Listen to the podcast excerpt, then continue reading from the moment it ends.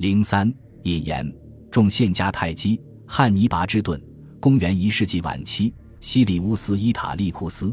一位富甲一方且以文学家自居的罗马元老，写下了一部以罗马与迦太基之间的第二次布匿战争为主题的史诗《布匿战记》，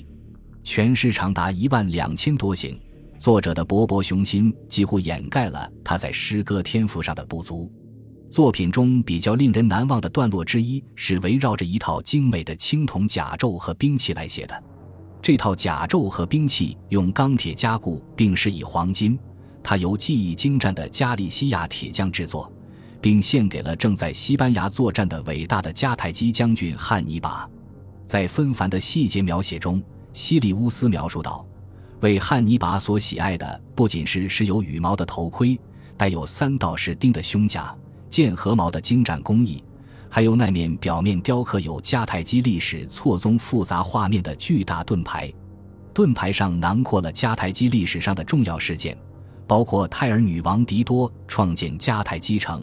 狄多与建立了罗马的特洛伊人埃涅阿斯之间的爱情悲剧、第一次罗马迦太基大战中的一幕幕。以及汉尼拔本人早年的军旅生涯，这些剪影被一些当地色彩装饰着，几幅所谓非洲田园风光的插画，包括放牧、狩猎和抚慰野兽。西里乌斯继续写道：“汉尼拔收到这份礼物时欣喜不已，他欢呼道：‘啊，罗马人的潮水般的鲜血将浸透这些盔甲，穿着这身光彩夺目的铠甲。’”这位迦太基将军将成为一个活生生的、极为深刻的历史教训。然而，这究竟是迦太基人还是罗马人的历史教训？当然，这场史前史中罗马人所打过的最著名战争的绝大部分是虚构的。有人可能会问：那又如何？毕竟，布匿史诗本身并非历史著作，而是一部不算特别优秀的史诗。但西里乌斯写作这部史诗时，距迦太基最终亡国已有近二百五十年了。雕刻在汉尼拔盾牌上的那一幕幕历史场景，已经成为将迦太基贬为伟大罗马的鬼魅般婢女的史诗正典的一部分。此外，绘制于汉尼拔盾牌上的历史情节，大力塑造迦太基人的负面形象：不虔诚、嗜血、狡猾、奸诈。其中一幅画甚至描绘了汉尼拔那直接导致了第二次布匿战争爆发的行为，撕毁了与罗马人所签订的协议。他引用了当时业已形成的正统历史观，是迦太基人的背信弃义，而非罗马人的野心招致了他的毁灭。罗马人如此强调迦太基人的背信弃义，以致拉丁语西语 “fides punicae” 成了广泛使用的讽刺用语。用来描述彻头彻尾的背信弃义。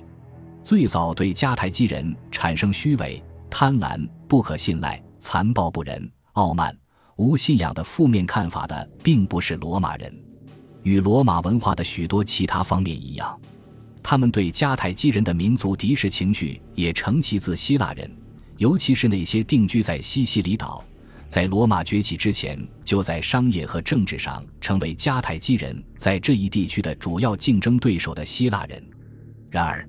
罗马人不仅从肉体上毁灭了迦太基，更于公元前一百四十六年将几乎所有迦太基图书馆的藏书都给了他们的当地盟友努米底亚王子，以这种方式抹杀掉了他的大部分历史，从而只留存下罗马人自己那位受质疑的版本。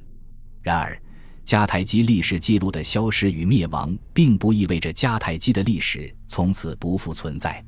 这场战争的战利品不仅包括了迦太基的领土所有权、资源、人口，还有他的过往。